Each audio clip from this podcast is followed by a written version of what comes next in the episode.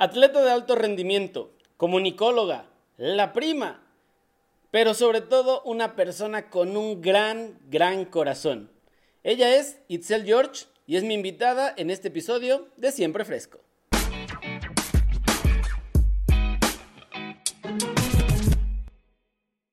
Señorita Itzel, Itzel George, o Itz, o la prima, o ¿cómo que te presente? ¿Cómo estás? Muy bien, muchas gracias. Muy contenta de que me hayas invitado, Gabo. Y aparte, bueno, pues ahorita que me dices, ¿cómo te presento? Como tú quieras. En una de esas saco otro personaje. Entonces, pues en estas andamos, así que no importa. Como me quieran nombrar, mi nombre eh, con el que pues me bautizaron mis papás fue el George. Entonces, bueno, pues, y yo me bauticé, autobauticé como la prima de la rancherita con un proyecto que ya platicaremos ahorita, pero no adelantemos. Muchísimas gracias por invitarme, Gabo. Feliz. Oye, eh, está bien padre, te voy a decir algo, y porque sé que nos pasa a los que en algún momento hemos estado trabajando en medios o que estamos en esta onda de, ser presentador y lo que sea, que estábamos platicando, para los que no saben, eh, estábamos platicando antes de grabar y los dos tenemos una voz de, ah, sí, todo chido, no sé qué, ah, todo bien. Y de repente es como, ok, vamos a empezar a grabar en 3, 2, 1. Y, hey, ¿cómo estás? Sí, hola. Y los dos cambiamos nuestra voz automáticamente.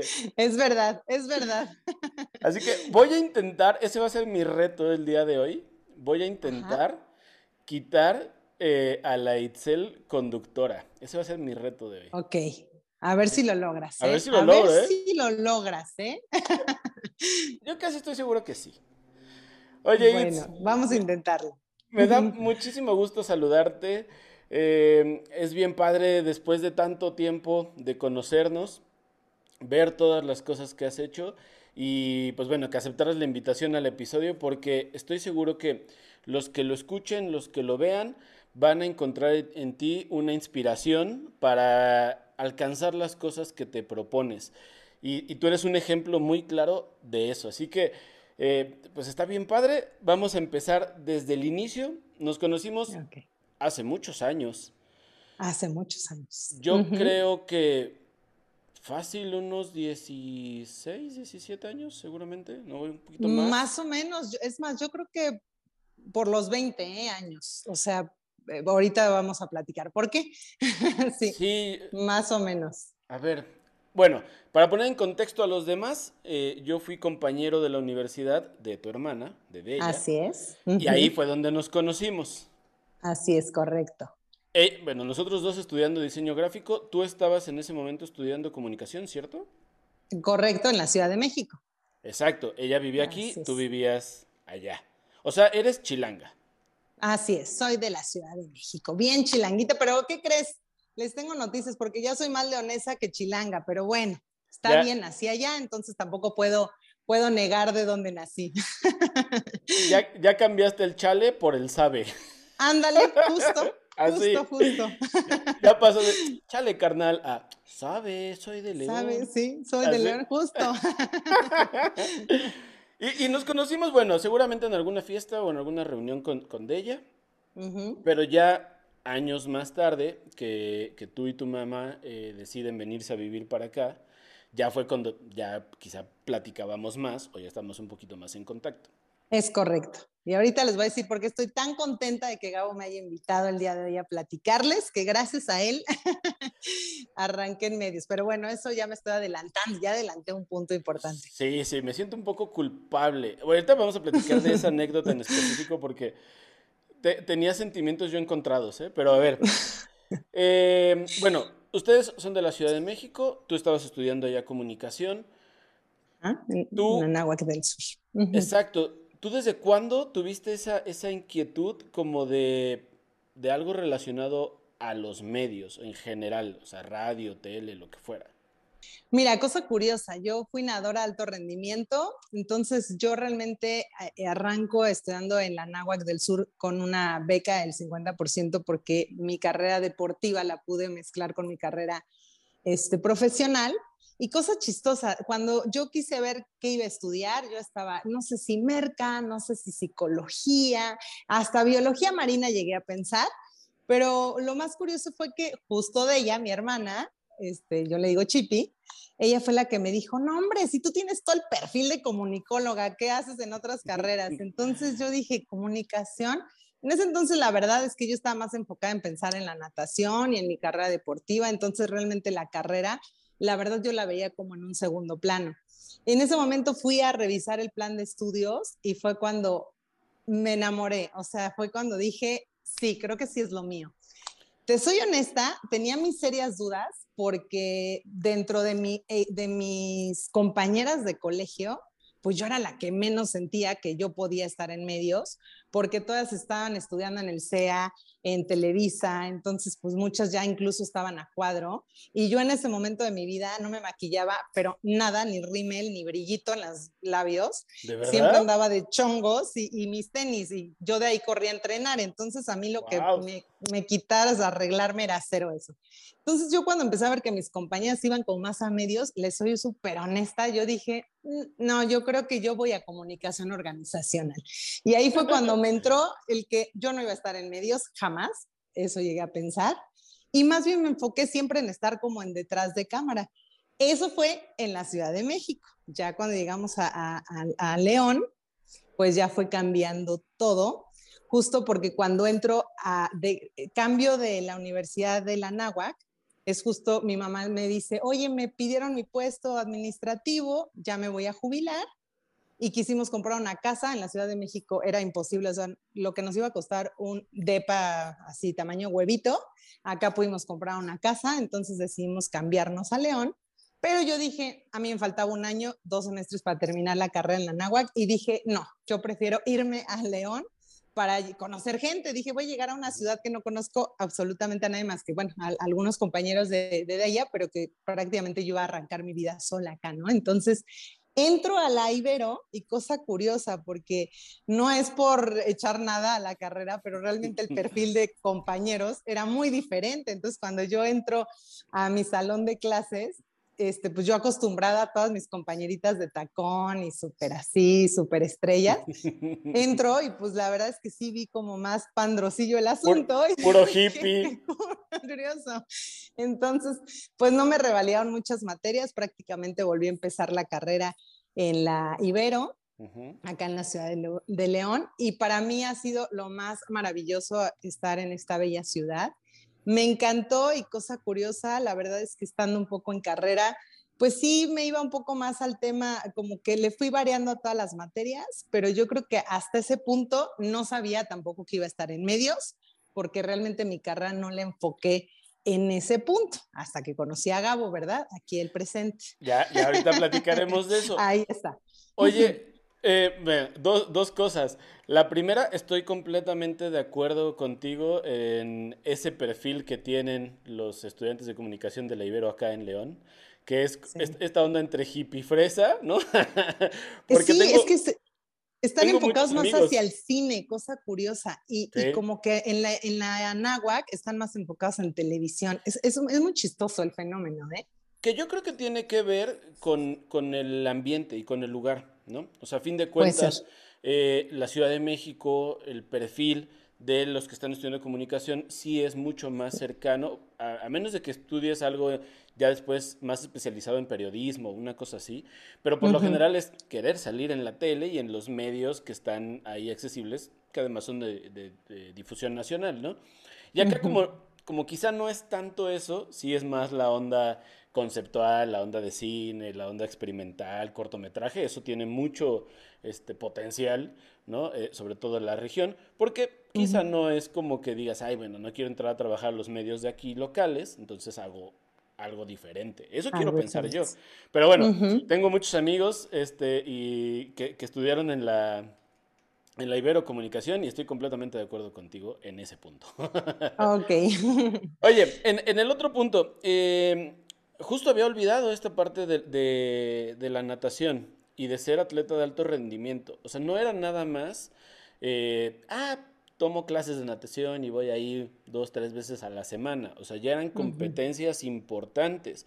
Ya era una carrera profesional dentro del deporte. O sea, también quiero pensar que no es tan fácil de repente decir algo que ya vengo trabajando durante muchos años y que ya vengo haciendo de manera constante pues decir, hasta aquí le dejo para empezar un sueño eh, diferente y que podría tener un poco de relación si a lo mejor hubieras escogido este periodismo deportivo o comunicación en el ámbito de, los deportes, ¿no? Pero era algo completamente distinto porque no estaba 100% enfocado a eso y entonces ese sueño, o bueno, esa actividad, se, no, no que se trunque, pero se detiene en ese momento así de ya hasta aquí y empiezo algo nuevo o hay un proceso de irlo eh, quitando poco a poco? Pues fíjate que fue muy curioso porque, mm, digo, yo estaba súper metida al 100% en la natación. La verdad, yo me sorprendo de, de, la disciplina que tuve desde los 14 años que entré en alto rendimiento hasta los 21 aproximadamente, que fue cuando dejé, porque pues para mí era mi vida y para mí sí era ser este, nadadora olímpica. El problema fue cuando yo en el 2014, perdón, en el 2004, es cuando gano la Olimpiada Juvenil, eh, que viene siendo el campeonato nacional. La verdad me empezó a ir muy bien, fue cuando empecé a recibir becas, empecé a recibir todo. Y yo, eh, te digo, gano en abril del 2004 y en noviembre del 2004 muere mi papá. Y para mí, pues fue alguien que me había impulsado mucho, con el que teníamos ese mismo sueño y me vino como un bajón este pues anímico muy muy este significativo porque además pues entre lo emocional y todo este rollo me empecé a sobreentrenar. Entonces pues no me ayudó porque me lesioné. Entonces cuando empiezo a nadar para como quitar pues toda esa fuga de dolor porque la verdad es que la pérdida de, de, de la muerte en papá me pegó bastante.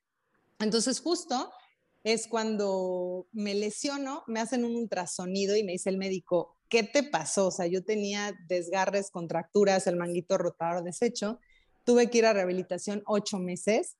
Entonces, para mí, pues prácticamente fue la pérdida de, pues, de mi papá, de la natación, de mi, de mi disciplina, de mis becas, o sea, fue así, haz de cuenta, como pues de que iba a la cima, porque aparte pues en, esa ocasión en la Ciudad de México, pues en, dentro de mis carreras, yo pues prácticamente era el primer lugar en mis pruebas, que era 100 y 200 pecho. Entonces, para mí sí fue algo que me pegó bastante y honestamente ya nunca pude regresar bien. Intenté, porque aparte mi entrenador, Ricardo Marmolejo, que además le agradezco eternamente porque gracias a, a él, aparte aprendí no solamente al amor a la natación, a todo, sino también eh, la disciplina que me dio, porque hoy esa disciplina de levantarme a las 4 de la mañana para entrenar, la tengo para el noticiero para levantarme a las 4 de la mañana. Entonces, la verdad es que todo, todo me marcó, todo me ha marcado. Yo creo que todo suma pero pues por esas razones que dejo de nadar. Entonces, pues no, realmente no fue tan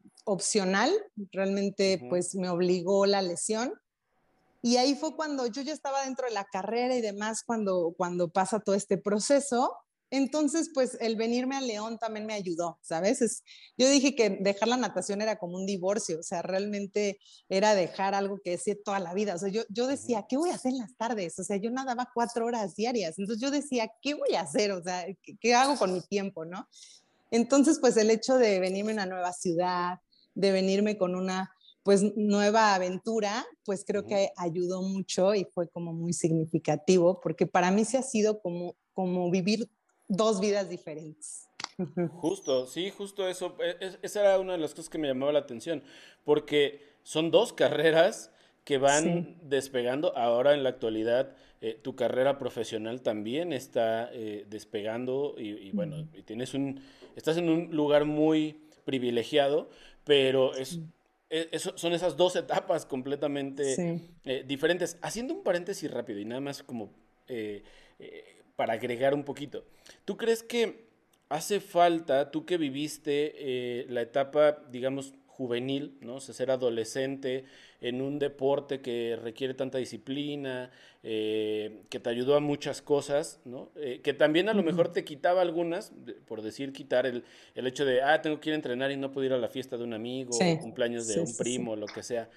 Pero, ¿tú crees que hace falta en un país eh, o en una región como Latinoamérica que se le dé más importancia al deporte en la juventud, o sea, en los niños? Tú, como, tú que lo viviste en un alto rendimiento, no en una actividad de, ah, pues le llevo a mi hijo al taekwondo media hora a la semana, ¿no? O sea, sino en una actividad que ya requiere un horario específico. ¿tú, tú qué, qué tanta importancia le das a eso para la formación? Que justo ahora, ahorita tú me lo dijiste, no tienes que dedicarte a eso toda la vida, pero te da una formación muy buena para el futuro. Híjole, totalmente. ¿eh? Yo creo que qué bueno que tocaste ese punto, porque para mí ha sido totalmente, estoy agradecida de haber sido nadadora y creo que yo sí soy de la idea que hay que impulsar más a los chavos que desde muy chiquitos ingresen a un deporte, porque te voy a decir una cosa, ahorita tú decías, y suena como, es que sacrificaba fiestas. Yo te voy a decir una cosa, yo a mis 15 años no fui a ninguna fiesta, a ninguna, a ninguna, hago el paréntesis, de mis compañeros de, de secundaria y de toda esa época, a ninguna. Y te voy a decir una cosa, de verdad, aunque no fui a los 15 años, cuando estuve en el podio, que gané mi medalla, lo valió todo. Nunca fue un sacrificio, ¿eh? La verdad, no salir con mis compañeros, porque al final de cuentas para mí era más eh, importante el tener mi equipo, porque nosotros no es que no saliéramos nunca, realmente sí salíamos, pero para nosotros era todo un logro el clasificar a una Olimpiada Juvenil, porque por lo menos hacíamos tres viajes al año, que era la Olimpiada de corta y de larga, que viene siendo de una alberca de 25 y una alberca de 50, y, el, y la Olimpiada Juvenil. Y dentro de esos viajes, pues sí salíamos de antro también, teníamos unos 16, 17, 18 años, bueno, de ahí para adelante. Y la verdad es que era muy padre porque pues era el convivir todos esos tres, cuatro, cinco días juntos, echándonos porras y demás, y el último día reventábamos. Entonces yo siempre pensaba, es que los de la escuela salen cada viernes, qué flojera, pero hacen lo mismo, se emborrachan todo, o sea, para mí era así como, ay, qué mal, pero yo el día que salgo de fiesta es porque, o sea, aparte imagínate, era todo un antro lleno de chavos que conocías de todos los estados de la República. Entonces, la verdad es que yo creo que a mí me daba para mí era un privilegio ir a una Olimpiada Juvenil, a la fiesta que, donde todos iban, pero es algo que tú te ganabas, porque aquí el tema era que si no clasificabas a, a Nacional o a Olimpiada Juvenil, pues te abrían y ya no ibas. Entonces era el hecho de que tú sabías que tu disciplina te iba a dar cosas, ¿sabes? Y una de esas cosas era el convivir con tus compañeros. Entonces yo creo que eso sí le falta a, los nuevos chavos, que al final de cuentas el hecho que no estén en un, que no estén en un deporte, no les genera el hecho de que no luchen por nada. Yo lo veo así, mm. porque para mí, o sea, el pertenecer a ese grupo me requería de que durmiera bien, de que comiera bien, de que sacara buenas calificaciones, porque pues también representaba. Entonces yo tenía que cumplir con, muchos requisitos que al final, a la larga, a mí me daban más. Este, Entonces yo, yo sí creo que el acercar a la gente al deporte ayuda en todo, porque además te voy a decir una cosa, o sea, anímicamente siempre te sientes bien. Y, no quiero como echarle a la fiesta ni nada, pero pues ustedes piensen, o sea, cuando sales te diviertes, pero el otro día te sientes de la fregada. Y el deporte, entrenas, te sientes bien y siempre te sientes bien. Y entonces es como el, el hecho de darle como esa vitamina a tu cuerpo, que te voy a decir una cosa, a mí me pasa mucho que dicen, hazte fama y échate a dormir, porque a mí la gente piensa que yo me la paso en el gimnasio, porque hoy la verdad mi cuerpo es muy dócil, pero yo tengo una teoría de eso es que realmente mi cuerpo se entrenó mucho en la época en que se desarrolló mi cuerpo. mi cuerpo hoy tiene una memoria así, o sea, yo hago, y luego hasta se me hacen burla en la casa porque yo hago abdominales así una tarde y de verdad se me tonifica muy rápido mi cuerpo, pero es porque ya está acostumbrado. No me veas así, Gabo, pero mira, a los 17 años seguro no estabas nadando como te yo. te envidio tanto, así te envidio tanto. Mi, mi, cuerpo también tiene una memoria, pero como de Dory. Como de Dory. Así, o sea, de que pasan dos segundos y se le olvida y ya, se pone gordo otra vez. Así, así es mi cuerpo. Ay, no, no, no, pero la verdad es que sí es algo muy este, curioso y a mí por eso yo siempre soy muy, eh, siempre que tengo el contacto de que una mamá me dice, dile a mi hijo, yo sí les digo, es que acérquenlo sí a, a un deporte, porque además te voy a decir una cosa, dentro de otra o sea, la gente lo piensa por el deporte, pero el hecho de que tengas un equipo que te está apoyando, que tú tengas que apoyar, porque además te voy a decir una cosa, yo veía a mis amigos, todos siempre estaban todos marcados y todos fuertotes, y a mí me tocaba verlos llorando en los entrenamientos de que ya no podían. Y toda esa convivencia nos dio que éramos una familia y, y pues la verdad es que fue un ambiente increíble, que yo te voy a decir una cosa, yo veo y digo, ¿tú crees que yo hoy pienso en, me perdí las fiestas? Jamás. O sea, yo hoy pienso todo lo que gané en la natación y de entrada, pues la convivencia que tuve de, irme, te digo, los nacionales, eso eran padrísimos, más sumado a los entrenamientos de cada fin de semana, porque a lo mejor dirías, no vas a una fiesta, pero por mi entrenador cada fin de semana, la verdad es que también tenía mucho esa atención de, terminando el entrenamiento jugábamos este, algo saliendo, íbamos a escalar, íbamos a andar en bici, entonces, pues sí se genera un ambiente diferente que a la larga, la verdad, creo que siempre te suma más de lo que te resta.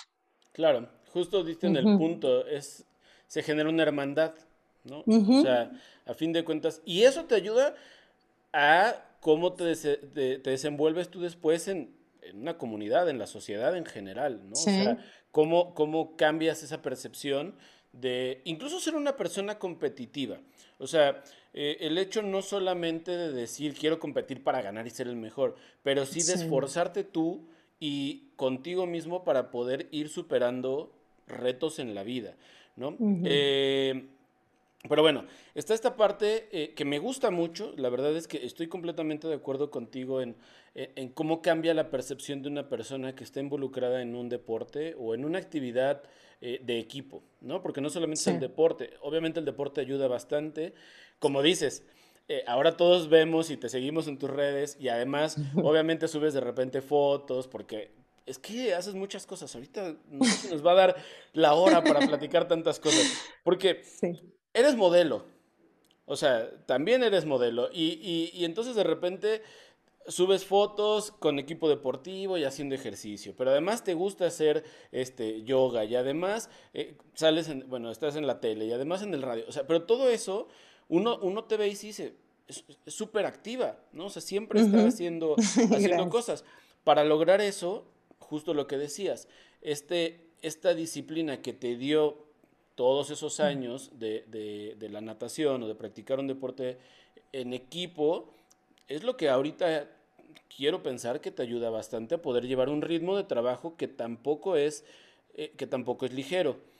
Pero a ver, lleguemos al punto en el que, ok, ya llegas acá después de toda esta situación, eh, tienes que dejar la, la natación. Y ¿Cómo, ¿Qué pensabas tú en, ese momento cuando llegas acá, cuando llegas a un ambiente completamente diferente en la escuela? ¿Dónde te visualizabas trabajando o qué actividad te veías haciendo unos años después de que, de que emprendieras esta aventura o emprendieran esta aventura de llegar a una ciudad completamente diferente? Les voy a decir algo y espero que no se rían por mi respuesta, pero yo estaba feliz pensando en que había pasado en muy poco tiempo que había salido la película de Crepúsculo, yo decía, ven, la nueva siempre vela cuando llega a la escuela nueva es la sensación, porque es la nueva. Eso pasaba por mi mente en ese momento. El decir, ¿qué me va a esperar? El no saber, es, esa parte a mí me, me, causaba mucha alegría porque pues no sabía, venía a una escuela nueva, este, yo ya tenía 20, tres años, 24, volver a empezar con los de 17. Este, créeme que en ese momento la verdad es que yo pensaba en decir, qué padre, voy a volver a estudiar, voy a volver a ser universitaria. Cuando yo veía muchas compañías que estaban, ya quiero terminar, ya quiero trabajar, ya me quiero casar, ya quiero no sé qué, para mí todas mis etapas las he alargado muchísimo y soy de las personas que me encanta la vida, me encantan las experiencias nuevas, me encanta conocer gente, es algo que disfruto mucho entonces, eh, creo que eso me ayudó a llegar y a no tener tanta expectativa y la verdad es que me llevé una grata sorpresa porque digo, de entrada, estando en, la, universidad, un día un profesor me dice, oye, a ver si puede ser una, una autobiografía. Y yo justo puse que había sido nadadora y me dijo, ay, acaban de estrenar la Acuática Lux, este, necesitan una instructora de natación, ¿no quieres eh, presentar tu currículum? Y yo, sí, padrísimo. Entonces, cuando pues me invitan, yo realmente en León empiezo a dar clases de natación, empecé a dar matronatación, empecé a, este, a, pues mi parte deportiva la pude, este, dentro de, la época que estudiaba, pues la pude complementar, entonces estuvo padrísimo, pero justo cuando ya iba a, acabar la carrera es cuando digo, híjole, yo creo que ya lo voy a tener que dejar porque ya me estaba yendo bien, ya me estaba dando el equipo de preparatoria representativo, para mí era padre porque pues yo, obviamente yo en ese momento decía, yo sé más nadar que comunicación, o sea, pues yo he hecho toda mi vida, he nadado, sabía la técnica, sabía todo y me estaba yendo bien. Pero en ese momento para mí fue crucial el decidir, híjole, yo creo que es momento de dejar esto y me pesó porque al final de cuentas, pues no sabía a qué, a qué, qué seguía, ¿no? Para mí. Entonces, este, hasta ese punto, pues la verdad es que si me preguntas cómo te veías dentro de tu carrera de medios, pues yo por lo menos les puedo adelantar que en medios de comunicación no me veía. o sea, yo todo pensaba en comunicación organizacional. De hecho, hice unas entrevistas en la misma, este, en el Instituto Lux, que no quedé. Presenté varias entrevistas de trabajo que no quedé. Y pues mira, la vida me fue, me fue guiando hacia lo que ahora me dedico, porque igual si hubiera quedado, pues eh, hoy mi historia sería bien diferente. Claro. Oye, y entonces llega ese momento, ahora sí, llegamos a ese momento en donde me siento orgulloso, pero en su momento me sentí muy culpable. Y te voy a contar, qué, Gabo? y te voy a contar el por qué. Eh, para los que no saben, obviamente que son la mayoría o todos los que están escuchando viendo esto, eh, yo trabajaba en una estación de radio. Acá en la ciudad yo era locutor de un programa y justo cuando en una cena en casa de, eh, de, Itz, bueno, en, tu casa, estamos platicando y nos dices, ah, es que yo estoy a punto de salir de comunicación y estaría bien padre, este, pues algo.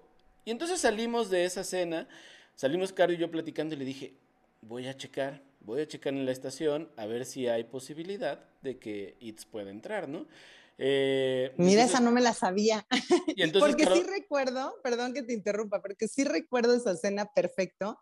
Y me acuerdo que fue cuando yo dije, le empecé a platicar, no, es que fíjate, estoy de comunicación y hasta él me dijo, oye, qué padre, no sé qué, pero ahí quedó. O sea, yo me acuerdo que ahí quedó, nos cae bien todo, pero de platicándole de que pues era comunicóloga y, y, bueno, ahí, ahí sigue tú la historia. Y entonces salimos, Caro y yo, y le digo, voy a checar. Le dije, pues no está de más, ¿no? Este, pues preguntar, ver si hay algún espacio o algo, ¿no?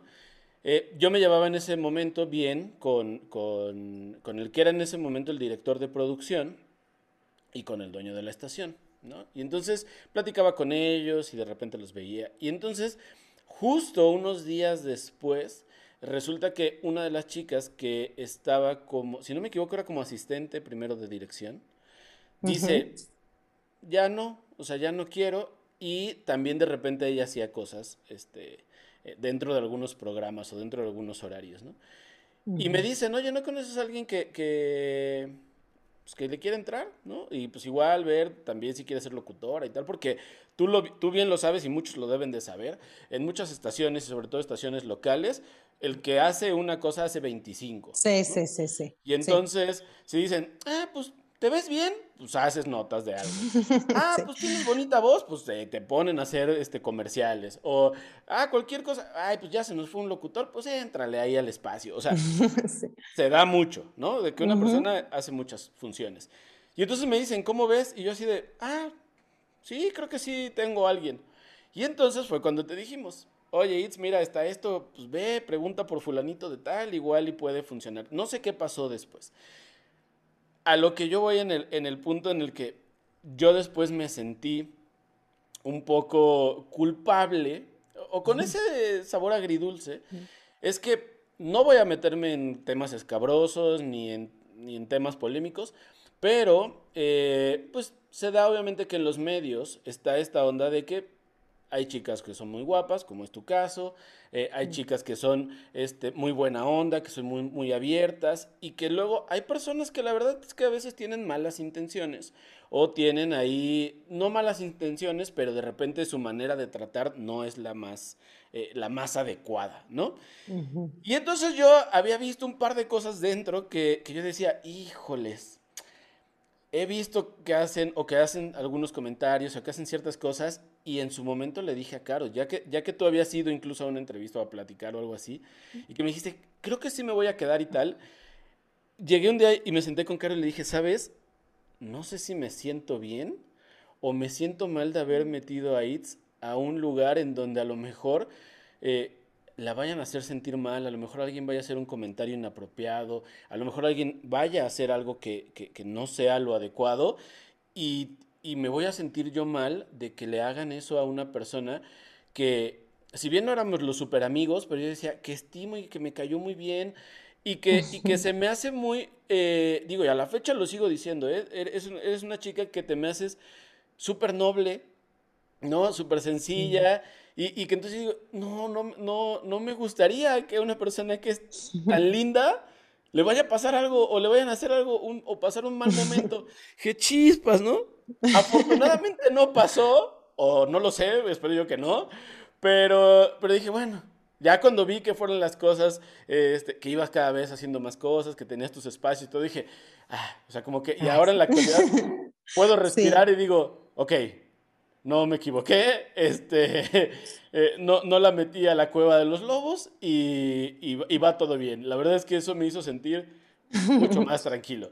Pero esa fue lo que yo viví en ese, en ese momento eh, cuando dije, estaría bien padre que tú con esa energía que tienes, porque compartía justo lo que decía de ella, ¿no? Eh, en, esa, en ese par de pláticas, según yo nos habíamos visto unas dos o tres veces antes, unas comidas. Y, compartía eso, era como, sí, es que tienes todo el perfil para estar ahí, frente a la cámara o detrás de un micrófono. Lo cumples completamente. La verdad es que yo te estoy eternamente agradecido. Cuando a mí me dijo, Gabo, oye, ¿te qué haces esta entrevista? Yo dije, híjole, va a ser el momento perfecto en el cual la verdad te, te, agradezco porque sí me abriste un espacio pues dentro de medios. Yo puedo decir que gracias a ti fue que entré en mi carrera y te estoy muy, muy agradecida, la verdad, porque sí, sí lo recuerdo muy bien que fue cuando me dijiste, oye, pues busca planito y bueno, todo se fue dando. Eh, dentro de lo que comentas, pues realmente sí es, sí es un medio difícil, eh, sí es un ambiente de, de, mucha competencia y, bueno, así como en el deporte que tienes que enfrentarte a muchas cosas, pues también aquí, ¿no? La verdad no fue un camino fácil, te soy honesta, este, sí mi personalidad no ayudaba en ese momento porque digo, trato de, de hoy ser un poquito más fuerte en mi carácter porque al final sí, pues hubo muchos altibajos, hubo momentos de muchas lágrimas, que, al final, momentos de, decir, no sé si es lo que quiero o no quiero, porque sí llegó a pasar dentro de mi carrera, que dije, a lo mejor no es, eh, y no una, o sea, muchas veces, este, la realidad es que yo me, me aferré mucho a mis sueños, me aferré mucho a qué era lo que quería, pero desde un, yo creo que no sirves para esto, sí hubo, te soy esta sí hubo momentos en el que me dijeron, oye, yo creo que no, no eres, eh, no, no, no, no, no es tu perfil. Entonces, desde ahí fue como un enfrentamiento a decir, pues sí es o no es. Y, y, yo la verdad es que te voy a decir una cosa, yo me aferré mucho a mis sueños y me aferré mucho incluso que a mí me tocó la etapa donde dentro de mi programa yo empecé a hacer mi página de Facebook y yo algo que hice mucho que creo que ayudó bastante fue el decir, yo voy a hacer cosas aunque no me las pidan, de decir, oye, y si me prestas un micrófono y yo me voy a cubrir a la, a la feria o me voy al Festival del Globo, y yo me salía con mi teléfono y el micrófono y yo grababa atrás, meditaba, yo llegaba a mi casa y, me autoeditaba y empecé a subir videos y luego radio escuchas me decían, oye, te invito a tal evento. Entonces yo iba y le entrevistaba a la chava, así, pero yo todo eso lo empecé a hacer pues para mis redes sociales y porque a mí me encantaba, ¿no? Entonces empecé a comprar lámparas y me autogrababa y me equivocaba, no una, ni 20, ni 30 veces, terminaba luego así desmaquillando en mi cama y diciendo, ay, no, no sirvo para esto y me volví a autograbar y volví a hacer una y otra vez. En mis programas traía mis hojitas con todo mi speech que iba a decir y me, temblaba todo. Este, me equivoqué muchas veces en controles. O sea, realmente yo siento que a mí me costó mucho trabajo estar en medios. O sea, eh, hubo muchas personas que en su camino me dijeron no, personas que estaban en ese momento pues más posicionadas, como, como bien comentas, eh, pues es un ambiente pesadito. O sea, la verdad no, no le voy a mentir a nadie. Sí es un ambiente que a mí me costó y te digo más por mi personalidad, porque además yo era muy confiada, entonces de repente pues me iban dando la vuelta y de repente decía, ching, creo que no era por aquí y, y la verdad es que yo te voy a decir una cosa, ahorita decías algo de, de manera muy atinada. Yo hoy creo que mi carrera hoy apenas va a empezar, apenas se va a impulsar. porque todo lo demás lo veo como, como una curva de aprendizaje. O sea, para mí ha sido un, un, un espacio de, de, ya casi nueve años al aire, de mi primer programa en Ultra hasta lo que he hecho. Y lo mejor que me pudo haber pasado fue haber sido la prima de la rancherita. Ese fue el proyecto que a mí, Itzel George, hizo que me quitara todos los miedos y que agarrara y dijera, esto soy, porque la prima que en su momento cuando dejé el proyecto dos años, cuando dejé el proyecto yo lloraba mucho porque yo decía, ¿sabes cuánto le debo a la prima? El hecho de sentarme y por eso al público de la rancherita yo lo amo con todo mi corazón, porque yo en Ultra me preocupaba de todo. Chin, dije esto, no dije esto y me preocupaba bastante. La verdad nunca disfruté mi programa. Y en el primer programa que me senté, que además quiero decirles que, que mi, director me decía, cuando yo le dije que iba a cambiar de, de, grupero, de popero a grupero, me dijo, no hombre, jamás, o sea, no la vas a armar, ¿no? O sea, estás loca. Y yo, sí, mira, ya hacemos un calendario y entonces, y yo voy a poner una cortinilla y entonces voy a sacar una risa. Y la prima de la risa, es, de la, sí, la risa de la prima es muy, muy ya este, emblemática en, en el radio y, y, yo disfruto mucho ser la prima porque para mí es la Itzel que está adentro y que tiene miedos y que tiene muchas cosas pero como la prima, bueno, o sea, realmente yo creo que si quieren saber cómo soy de manera auténtica, cuando escuchan a la prima, soy ella. O sea, realmente me saca todo lo bueno que tengo y ese fue el proyecto que a mí me ha ayudado a sentirme segura en todos mis espacios, eh, mismo en, la mañana, ¿no? Que doy noticias y que a pesar de todo, para mí es, es, es, un, es un puesto que me impone y que me impone todos los días y que me reta, porque la verdad es que yo no hay programa que yo les pueda decir, ay, me vale, voy y hago programa. No, o sea, yo todos los días digo, es, para mí es una competencia, es como pararte en el banco de salida y decir, cuando te escuchas el 5, 4, es, venga, y vamos, ¿no? Obviamente en cuanto va pasando más tiempo, con más tablas y demás, pues va ayudando, ¿no? Pero sí, sí, este, para lo, digo ya nada más en concreto, sí no ha sido un, no ha sido un camino fácil, pero hoy estoy muy feliz de haberme agarrado bien y de estar aquí. O sea, hoy es algo que hoy disfruto mucho, pero sí siento que mi carrera apenas va, a despuntar ya después de todo esto que viví. Dijiste un par de cosas que quiero retomar. La primera es, esta cuestión de que a veces la personalidad eh, va un poco de la mano quizá de la ingenuidad. Es, es decir, el, ah, yo pienso que todos son, van a actuar igual de bien que yo, o van a ser igual de buenas personas que yo, y, somos ingenuos en ese sentido.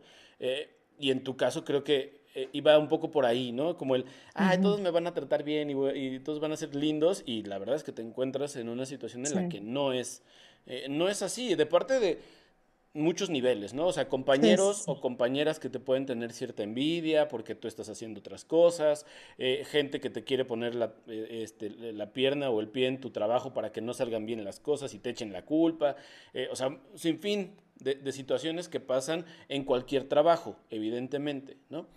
Pero es justo también esta parte de ingenuidad, es decir, yo soy buena persona y los demás lo van a hacer y no es así. Está padre que, te, que, que, que yo ahora te escucho después de varios años y escucho un Excel con un carácter mucho más eh, eh, dominante, mucho más fuerte. No quiere decir que seas mala o que seas este, fría o, diferente. Simplemente es esa misma Excel eh, que tenía ese, esa ingenuidad padre, ¿no? De ser toda chispa y así, las veces que, que, platicamos cuando te conocimos. es la misma Itzel de ahorita, pero con un saber en dónde está parada, saber lo que ha hecho eh, y lo que tiene que eh, poner en su lugar para que las cosas funcionen. Y la otra es esta parte que tú dijiste ahorita, es una curva de aprendizaje.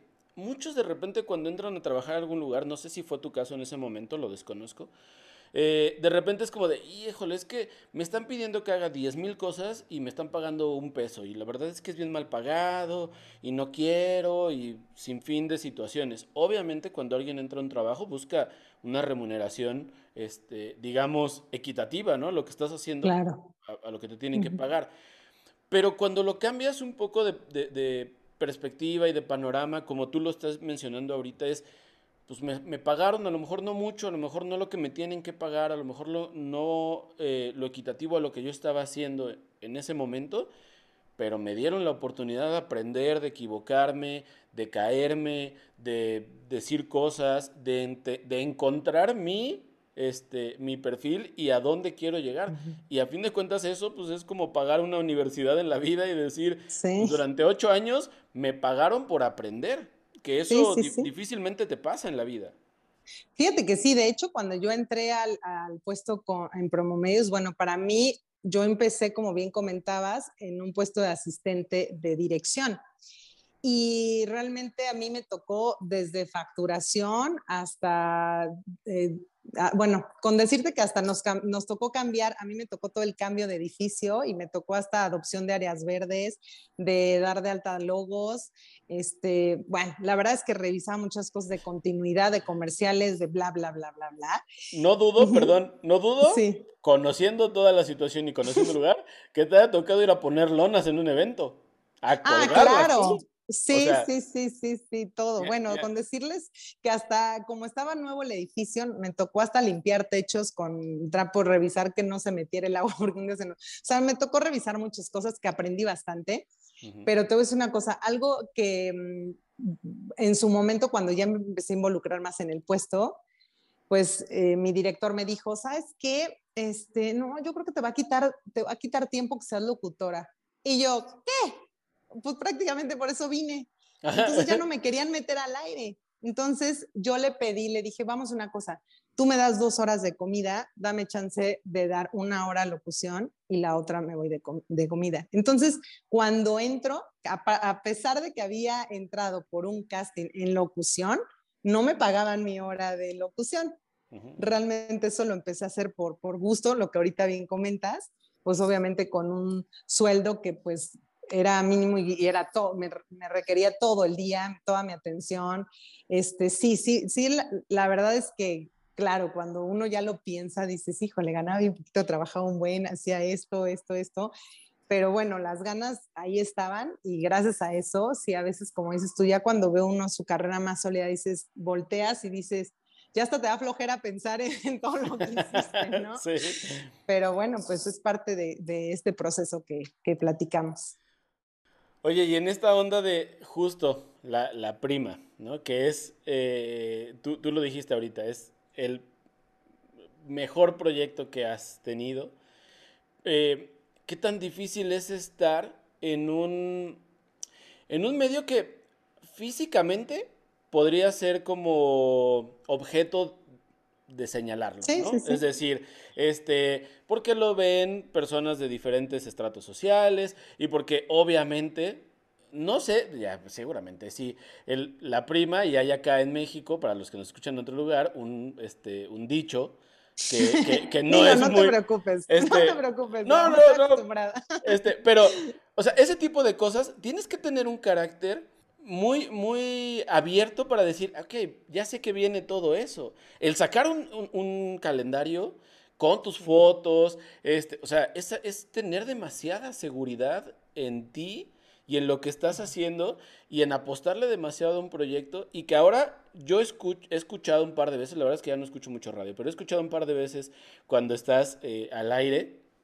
y es bien padre ver cómo esa percepción cambia cuando la misma persona que está en ese lugar genera una empatía con los que la están escuchando, porque he escuchado mensajes, he visto en, Facebook, eh, de repente que entraba así como, cuando lanzaron incluso el calendario, dije, a ver, voy a entrar, a ver, y era bien padre, honestamente, ahí como que recuperas un poco la, la este, ¿cómo se llama? La fe en la humanidad, ¿no? Porque dices, es algo que se puede prestar a muy malas intenciones de, muchas personas, pero todos los comentarios eran bien bonitos, ¿no? O sea, era como, ah, está súper guapa, qué bonito, ah, yo ya lo quiero tener, ay, prima, no sé qué, o sea, y lo mismo pasa ahora en, eh, los, en las llamadas, eh, en los mensajes, y eso, más allá de que la gente sea así, tiene muchísimo que ver cómo eres tú, eh, como persona y en ese personaje,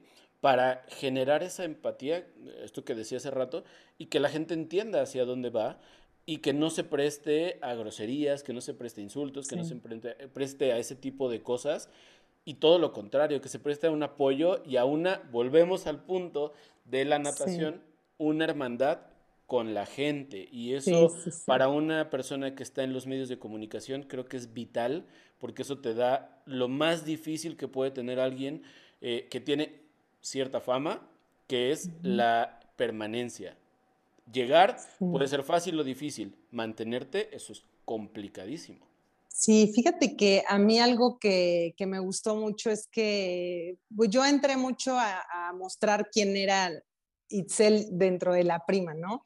La prima me ha venido a mí personalmente a enseñar mucho a través de, lo que yo hablo, de cómo me abro, porque la gente es la que me ha dado la pauta. La gente realmente cuando yo empiezo a platicar me dan retroalimentación y bueno, ha sido un ejercicio muy bonito. La prima también ha evolucionado conforme he evolucionado yo y ha sido muy padre porque he podido ahorita, por ejemplo, em, empatar mi proyecto de la mañana de dar noticias a la prima te informa, que hoy doy noticias en un formato prima, es un formato grupero. Pero en su momento cuando yo arranco día uno al, al año, porque realmente el, el calendario lo, lo entregamos el día que yo cumplo el año al aire, fue algo bien bonito porque yo, para empezar, tenía mis serias dudas de cuánta gente iba a ir, porque no habíamos hecho una buena promoción. Yo estaba muy frustrada porque dije, no, no se anunció, nadie va a ir. Dos, yo venía de una racha muy difícil porque yo acababa de renunciar a, a TV Azteca, que realmente yo fue cuando yo arranqué. Yo arranqué la prima porque a mí me invitaron a ser parte de un programa que se llama Échale Primo. Entonces fue cuando yo dije, pues si me están invitando a Échale Primo, pues yo voy a ser la prima de la rancherita. Y fue cuando nace toda la idea y por eso el concepto. Que les voy a decir, o sea, mi mamá me decía, no, la prima no, te van a decir a la prima, se le... Y yo, claro, pues que esto está perfecto porque se presta y justo a mí, o sea, se me hizo padre, ¿sabes? Volvemos, sí, sí, volvemos a la ingenuidad de Itzel. o sea, no pasa nada. O sea, no pasa nada, que me digan así. Aparte yo decía, en cuanto me digan, ah, es a la prima, y yo, se le escucha en la rancherita. le cambiaba, ¿no? eso, eso es, eso es bien importante. O sea, y en la actualidad creo que eh, eso es súper importante, el saber encontrar eh, el beneficio de algo que pudo haber sido malo.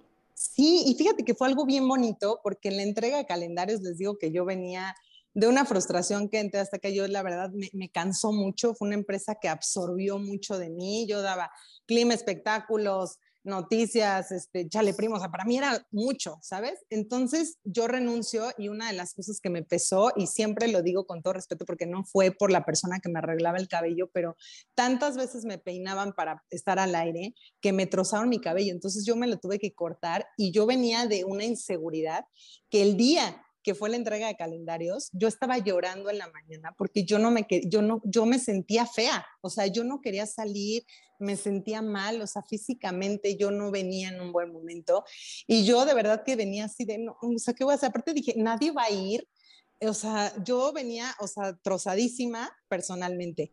Cuando llegamos a la zona centro, que es donde se entregó el, el calendario, y empiezo, a mí me tenían encerradita, entonces hubo una banda que llegó y empecé yo a escuchar que algunas personas pasaban detrás de la camioneta y dirían, y decían, ¿dónde estará la prima? Eh? ¿Y dónde está la prima? Y yo súper nerviosa, yo decía, nadie va a venir, o sea, yo pensaba así mil cosas, ¿no? Aparte, pues elegí mi atuendo muy, muy que yo me sintiera prima, pero pues aún así yo me sentí incómoda, ¿sabes? O sea, era como, híjole, pues era nuevo totalmente para mí, ¿no? Y aparte era un sueño que yo siempre había tenido, porque para mí, yo como que me desarrollé muy grande, entonces para mí el hecho de, de en su momento modelar lencería fue algo muy especial para mí como persona, ¿no? Entonces, pues ser prima, pues también el hacer un calendario, el mostrar, pues, pues obviamente porque había fotos atrevidas, entonces para mí era así como pues literal desnudarme frente a mi público, ¿no? Entonces era así como que yo estaba muy nerviosa. Cuando dicen, bueno, tercera llamada, sale la prima y me, y me abren la puerta, les prometo que es de los momentos más hermosos de mi vida cuando salgo y veo tanta gente gritando, prima, prima. Yo de repente dije, no, me voy a desmayar, voy a volver el estómago porque yo estaba tan nerviosa. Y cuando bajo y, y la gente me recibió tan bonito y empecé a ver tantas mujeres y tantas familias formadas. De verdad es que me acuerdo y, me sigue emocionando porque yo veía que las señoras llegaban y me, me agarraban la cara y me decían, primita, es que tú me acompañas todos los días y me abrazaban. Y yo me puse a bailar con la gente, me puse a firmar, me acuerdo que a los autografiaba y me acuerdo que mucha gente me decía, me, decía a mis compañeros, It's, ya, o sea, agarras, saluda y pásalos y ya, no te tomes la foto. Y yo decía, no, hombre, había personas que me decían que, habían, que venían de Celaya, que venían de municipios lejanos a León y que habían ido un día que aparte era de partido de fútbol de León, que yo también pensé que eso nos iba a dar en la torre, y estaba repleto. Teníamos horario de, de 4 a 6 de la tarde. El último calendario lo entregué a las 9 y media de la noche. Y yo recibí a todos y cada uno. Y para mí fue una bendición de verdad porque no sabes cuánta gente aparte llegaba, imagínense. O sea, yo metía llamadas al aire y todo, entonces de repente llegaba el señor y me decía, primita, y yo, señor Polito, y me decía, sí, yo, ¿dónde está su hija Mari? Acá, y, su nietito, este, Lalito, y Santiaguito, y la familia completa, y prima, no sé qué. Y de repente llegó un chavo, hasta la fecha me acuerdo mucho de sus nombres porque llegó con unas flores hechas de lata. Cuando yo las vi, le dije, eres Juan Valle, ¿verdad? Y me dice, sí, porque siempre me mandaba las fotos. Entonces yo, híjole, mis flores de lata, y me llevaron pasteles, me llevaron, de verdad que, híjole, fue cuando me di cuenta del tesoro que tenía el tener un micrófono y el poder llegarle a mucha gente. Y, bueno, y la responsabilidad, la verdad es que de ahí yo estoy agradecida con el público porque a lo mejor, y yo no lo, no, lo saben, pero pues para mí no era un trabajo, para mí siempre fue el entregarme y el, y el poder expresar lo que yo soy, ¿no? Soy una persona que, que como bien dices, a veces como que no mido mucho lo que hago y me nacen cosas y yo hice ahora, hice ahora. Y pues al público me, ha aceptado como soy. De hecho, cuando me fui dos años, que pensé que era un proyecto que nunca más iba a regresar, ahora que regresé, pareciera que nunca me fui. O sea, la gente, regresé para noviembre y me empezaron a mandar calaveritas porque justo fue Día de Muertos. Este, la calaca se la había llevado, pero la regresó. O sea, la gente divina, ¿no? Divina.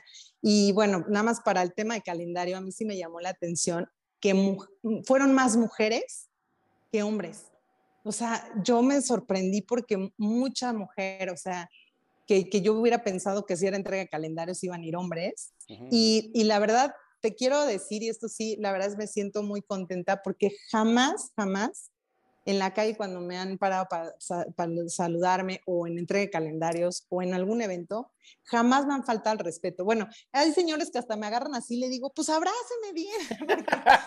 Agárrele. Porque es así, ¿no? Sí, claro, le digo, pues ya me tiene aquí agarrarle bien, ¿no? Pero la verdad la gente ha sido muy respetuosa conmigo siempre, siempre. Y como bien dices, este, realmente pocas malas experiencias en cuestión, no, no es más, la verdad es que creo que solamente tengo una, de un día que hice un programa que yo les dije, es, hoy vamos a hablar de albures y es el único día que les voy a permitir que me, que me alburen. Yo bien feliz. Exacto, otra vez, una vez más, poniéndose ahí. de pechito. Exacto. Fue muy curioso porque me mandaban mensajes y me decían, prima, mejor te doy un piropo, pero no un albur, no. Y, y curiosamente un chavo sí se animó a mandarme un, me marcó y, y, al aire que no le entendí. Y yo dije, ay, pues no entendí. No, hombre, no sabes cuántos mensajes, prima, ¿cómo permites que te falten respuesta? Bueno, quiero decirles que el chavo me volvió a marcar. y me dijo, oye, prima, me, me siento muy mal porque, o sea, todo el mundo me ha echado y yo no lo hice con esa intención. Tú fuiste la que dijo, yo sí, tú no te preocupes. E, exacto, tú, diste pie, yo, yo qué, ¿no? yo qué.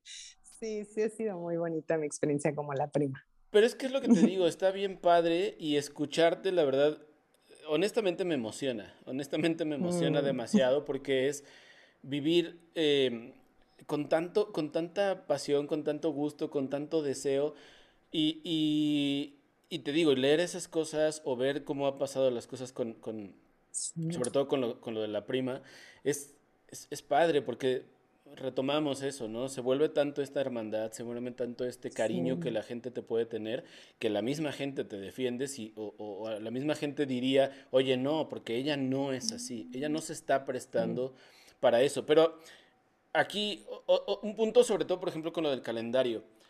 Eso es la parte profesional, eso es la parte que, se ve. La parte personal, o sea, en tu vida, tu, mamá, tu pareja, tus amigos, eh, eh, alguien, hubo alguien que dijera, híjole, Itz, ¿te vas a animar a hacer eso? O sea, si no lo habías hecho antes, o que alguien no quisiera, no por, no por mala onda, sino por protegerte.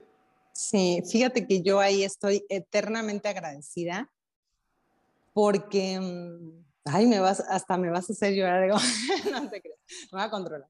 No, ¿sabes qué me quedé pensando? Te voy a decir algo. Si quieres llorar, llora. Muchos sí, tengo permiso. no, fíjate que... eso está, eso está bonito porque sí. ya voy, vamos a quitar a la Itzel locutora. Y eso es lo importante. Lo logré. Híjole, sí, fíjate que acabas de tocar un, un punto, ay, pues clave para mí.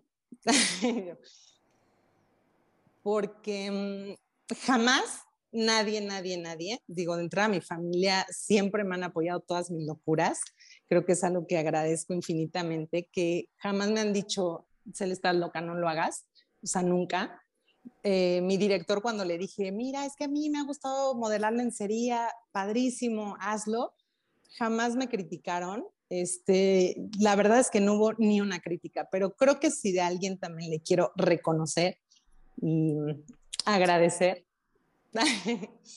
es a mi exnovio, ¿no? La verdad es que, digo, a pesar de que ya no estamos juntos, me apoyó muchísimo. O sea, creo que fue algo que, que, yo le tengo mucho aprecio, que siempre vio mis proyectos con mucho cariño, que jamás me limitó. Es más, él mismo estuvo en la, en la sesión fotográfica del calendario y, y es más, la foto más atrevida que van a ver, que, que fue la de, de mayo, me acuerdo que él me dijo, ¿y si te pones el sombrero aquí? No sé qué, y él, y él me ayudó a que yo pusara para, para esa foto. Y la verdad es que jamás, y, y yo en su momento, este, cuando tuvimos nuestra cena de, de compromiso, que bueno, ya no, ya no, ya no se pudo hacer nuestra boda, pero ese día yo le agradecí mucho a sus papás porque jamás me criticaron mi trabajo, jamás. Al contrario, la verdad es que sus papis siempre, siempre me aplaudieron todo, todo. Y, esa parte sí se reconoce, ¿no? Porque no es fácil. Yo sé que estar con una persona como yo tampoco es fácil porque, pues sí soy una persona muy inquieta, ¿sabes? Entonces, este, digo yo, sí, esa parte sí me, me queda porque pues yo sí estoy muy agradecida especialmente con, con Germán, que, que, a pesar de que ya no, pues sí concluimos el seguir juntos, esa parte siempre me la apoyó y siempre me la aplaudió y siempre era el que tomaba los videos así de sí, eso y aquello, ¿no? Entonces, digo, esa parte sí, sí se agradece, ¿no? Porque al final, pues sabiendo que era un calendario que también incluso hasta para él era así como, ay, ¿cómo no? Tu pareja hace algo así pero pues yo creo que también e-, esa parte suma mucho de saber que él y que su familia, porque también entiendo que para sus papis pues no era fácil el decir, ay, la, la novia de mi hijo, no, no sé, eh, desconozco qué pensarían, pero jamás en la vida, jamás. Es más, él tenía el calendario en su cuarto, todo ese año lo tuvo. Dijo, bueno, ya, ¿verdad?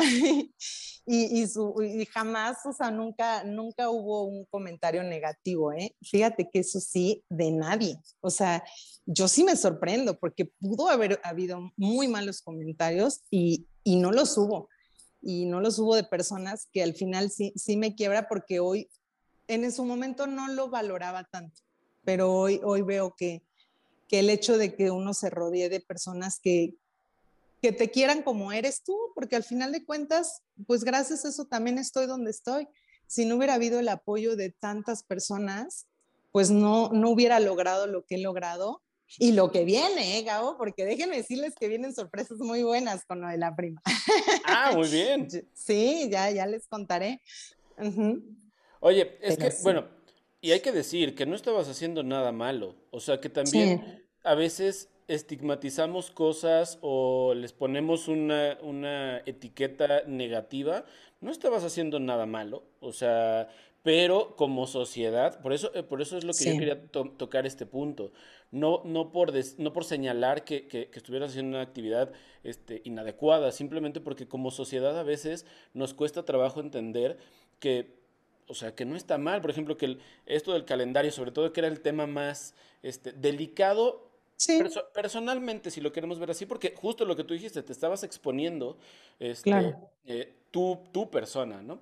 Pero, pero está padre ver y, saber que las personas a tu alrededor, digo, yo conozco a, tu hermana, a tu mamá, y son unas excelentes personas y les queremos muchísimo, y sabemos eso, que justo tú lo dijiste, estar con una persona que tiene tanta energía puede intimidar a cualquiera que está a su alrededor, y es difícil controlarlo porque es como de, yo a lo mejor no tengo el la misma intensidad para hacer las cosas, y entonces es como, wow, y, lo mejor que uno puede hacer con una persona que es así es, pues, apoyarla y decir, vas, ¿no? O sea, hazlo.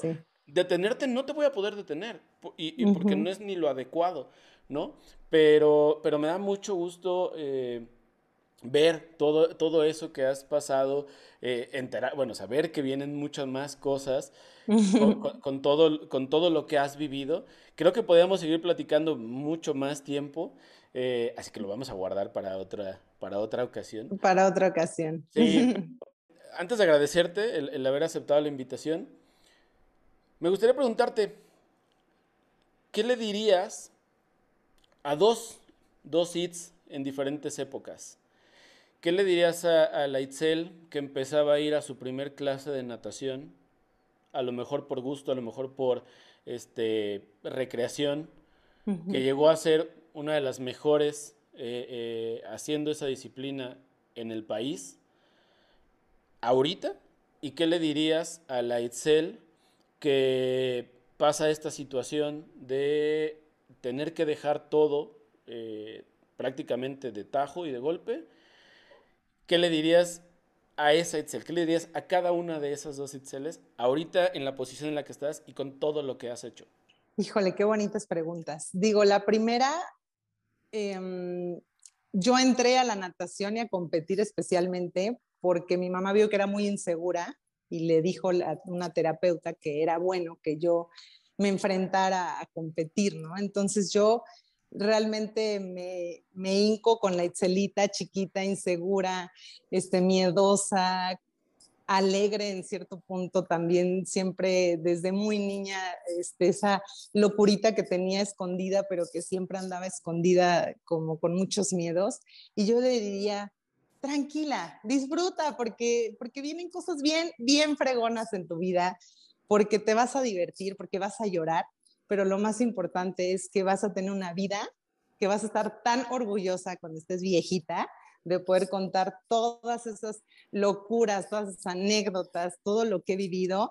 Así que yo le diría, no te preocupes, todo, todo va a valer la pena, todo, toda una de las cosas que, que vivas y, y voy a hacer que valga la pena regresar contigo, abrazarte y decir, venga, que hasta esa inseguridad sirvió, ¿sabes? En su momento. Entonces, pues yo creo que eso es lo que, lo que le diría.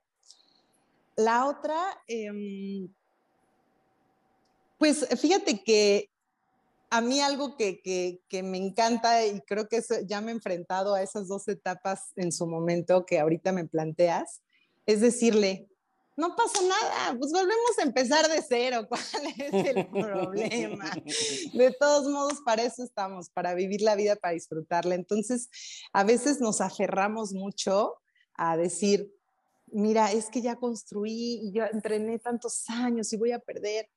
Híjole, tuve una relación de 10 años y ya le invertí, tengo, híjole, es que tengo una carrera ya sólida, tengo un proyecto, por eso te decía yo al arrancar este programa, si ahorita me dirían, ¿sabes qué? La prima yo es tu último día, le daría las gracias y dijera, no importa, arrancamos de cero. Eso es, eso es algo que, que, a mí me diría ahorita con esta segunda Excel que dices, es, no importa de dónde arranques, mientras tengas la emoción por dentro, mientras tengas las ganas de vivir, independientemente de cuál sea la circunstancia, la situación, el momento, lo que tengas, creo que teniendo vida, con eso podemos arrancar. Creo que eso es algo que a mí me llena de mucha energía todos los días, el ya no aferrarme a pensar que voy a perder, porque no se pierde nada, más bien todos los días tenemos algo que ganar. Exacto. Oye, y si tuvieras que elegir entre velocidad y resistencia, ¿qué es mejor? ¿Llegar rápido o estar mucho tiempo ahí? Resistencia totalmente, resistencia. Porque aquí el tema no es llegar a la meta, sino es el transcurso de, la, de lo que va viviendo uno, de lo que va sintiendo. Entonces, jamás he sido para correr, por eso les digo que creo que lo mejor apenas empieza y creo que los proyectos que vienen, creo que vienen todavía con, con más fuerza. Todo lo demás todo lo demás que vieron fue un aprendizaje, pero de verdad vienen sorpresas bien bonitas. Este, y bueno, lo más maravilloso de todo es que me he podido rodear de personas como tú, Abo, que sé que el día de mañana cualquier cosa es juntar talentos. E, esto que tú haces, este podcast que a mí estoy súper contenta y agradecida, para mí es, es sumar, ¿sabes? A, hoy a tu proyecto, pero yo no sé si el de mañana eh, yo voy a necesitar del tuyo. Y yo creo que el crecimiento de cada una de las personas, y específicamente hablo de mi carrera, también ha sido gracias a que he podido sumar con el talento de muchas más personas, porque si yo no tuviera alguien que me grabara bien, si yo no tuviera alguien que me apoyara, si yo no tuviera, realmente yo vengo con un equipo atrás enorme, de mucha gente que me ha acompañado, con muchas personas que ya no están en mi camino, con otras, y a todas, de verdad, hoy les voy agradeciendo, agradeciendo, agradeciendo, y bueno, qué mejor que agradecerte a ti que fuiste un parteaguas muy importante en, mi carrera este, como, como locutora, como comunicóloga, entonces la verdad para mí eso es, eso es algo muy bonito que hoy me dio Dios la dicha de poderte dar las gracias y, y, de poderme sumar a un proyecto tuyo que la verdad lo revisé y está increíble y que además, bueno, tú y Carito son unas personas únicas en el mundo. La verdad es que, lo que a lo que se dedican a mí me, me, encanta porque, porque es eso. Creo que hay personas que luchamos por no ser del montón, por, por querer destacar. Y, y, eso se agradece, ¿no? El hecho de toparnos con personas así y ser personas así, porque es todo un reto, es una responsabilidad, pero creo que a la larga nos divertimos más, ¿verdad? Y te voy a decir que me la cambiaste por completo porque suelo, suelo yo al final, y no lo voy a dejar de hacer en este episodio, no va a ser la excepción, decirles muchas palabras a, las, a los amigos que tengo invitados eh, a que compartan. Y, y, ahora me la cambiaste porque se siente bien bonito escucharlo y se siente bien padre eh, eh, escucharlo. Pero voy a guardar mis palabras para el final porque quiero hacerte la, la última pregunta del, del episodio y, que es por la que surge este proyecto, ¿qué te mantiene siempre fresca?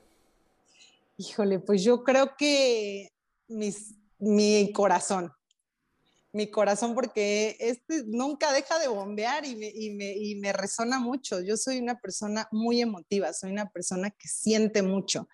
Y a veces no es bonito sentir tanto porque así como siento mucha felicidad, cuando, cuando me duele algo, me duele mucho.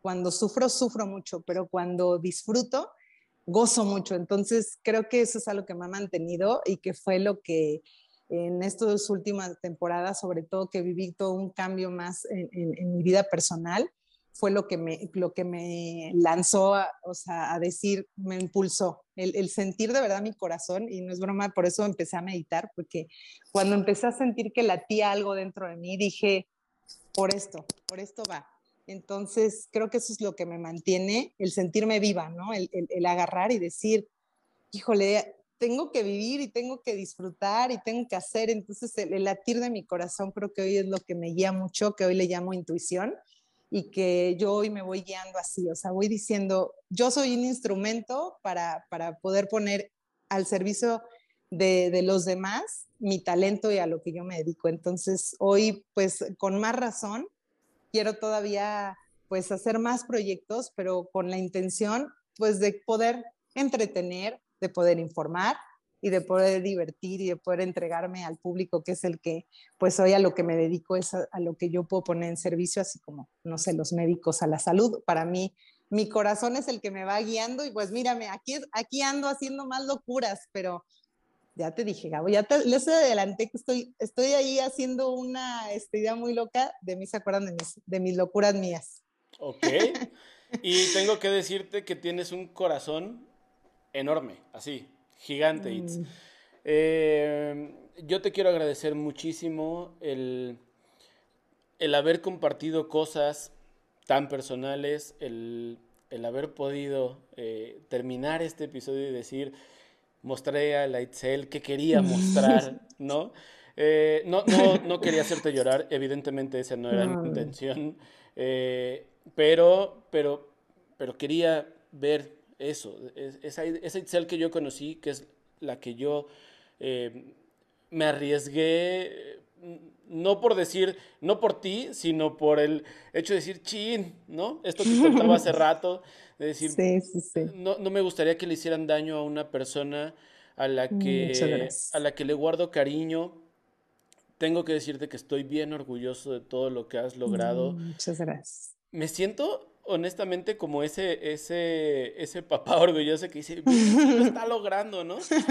No por tener el crédito. Evidentemente no quiero tener ningún tipo de crédito porque todo lo has, lo has conseguido tú. Yo solamente dije, pues escribe la fulanito, ¿no?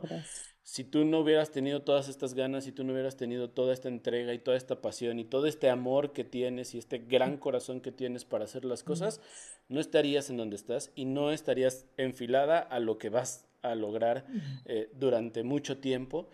Y la verdad es que te, quiero mucho, eh, te, tengo un cariño a ti y a tu familia muy grande, las estimamos muchísimo. Tienen un lugarcito aquí muy especial en nuestro corazón y te agradezco de verdad todo, todo lo que hoy platicaste, toda esa energía, las veces que hemos compartido un mensajito y todos los momentos que hemos podido coincidir en la vida, porque es bien importante tener personas con tanta energía, con tanto amor, con tanta pasión por lo que hacen como tú. Así que de verdad te lo digo de corazón, mil gracias por haber aceptado y por seguir compartiendo esa Itzel, ese corazón, esa energía que tienes, porque hace mucha falta y nos ayudas mucho a muchos que estamos a tu alrededor. Así que de verdad, muchas, gracias, No, muchas gracias. Gracias a, a ti, Aguacarito, y de verdad muchas gracias por, por este pues por todo, porque realmente como lo comentaba, ¿no? Mira, fuiste mi padrino y qué bonito que pudimos conversar y, ponernos al día, porque aunque no lo crean, no, habíamos podido platicar y esto pues, realmente creo que nos puso al tanto de lo que estamos haciendo. Pero no, muchas gracias y bueno, pues saludo a toda la gente bonita que también sigue tu, tu página, tus redes sociales y pues ahí lo que necesiten, también con toda confianza. Ahí estoy como Itzel George o como la prima, como ustedes quieran, ahí me encuentran.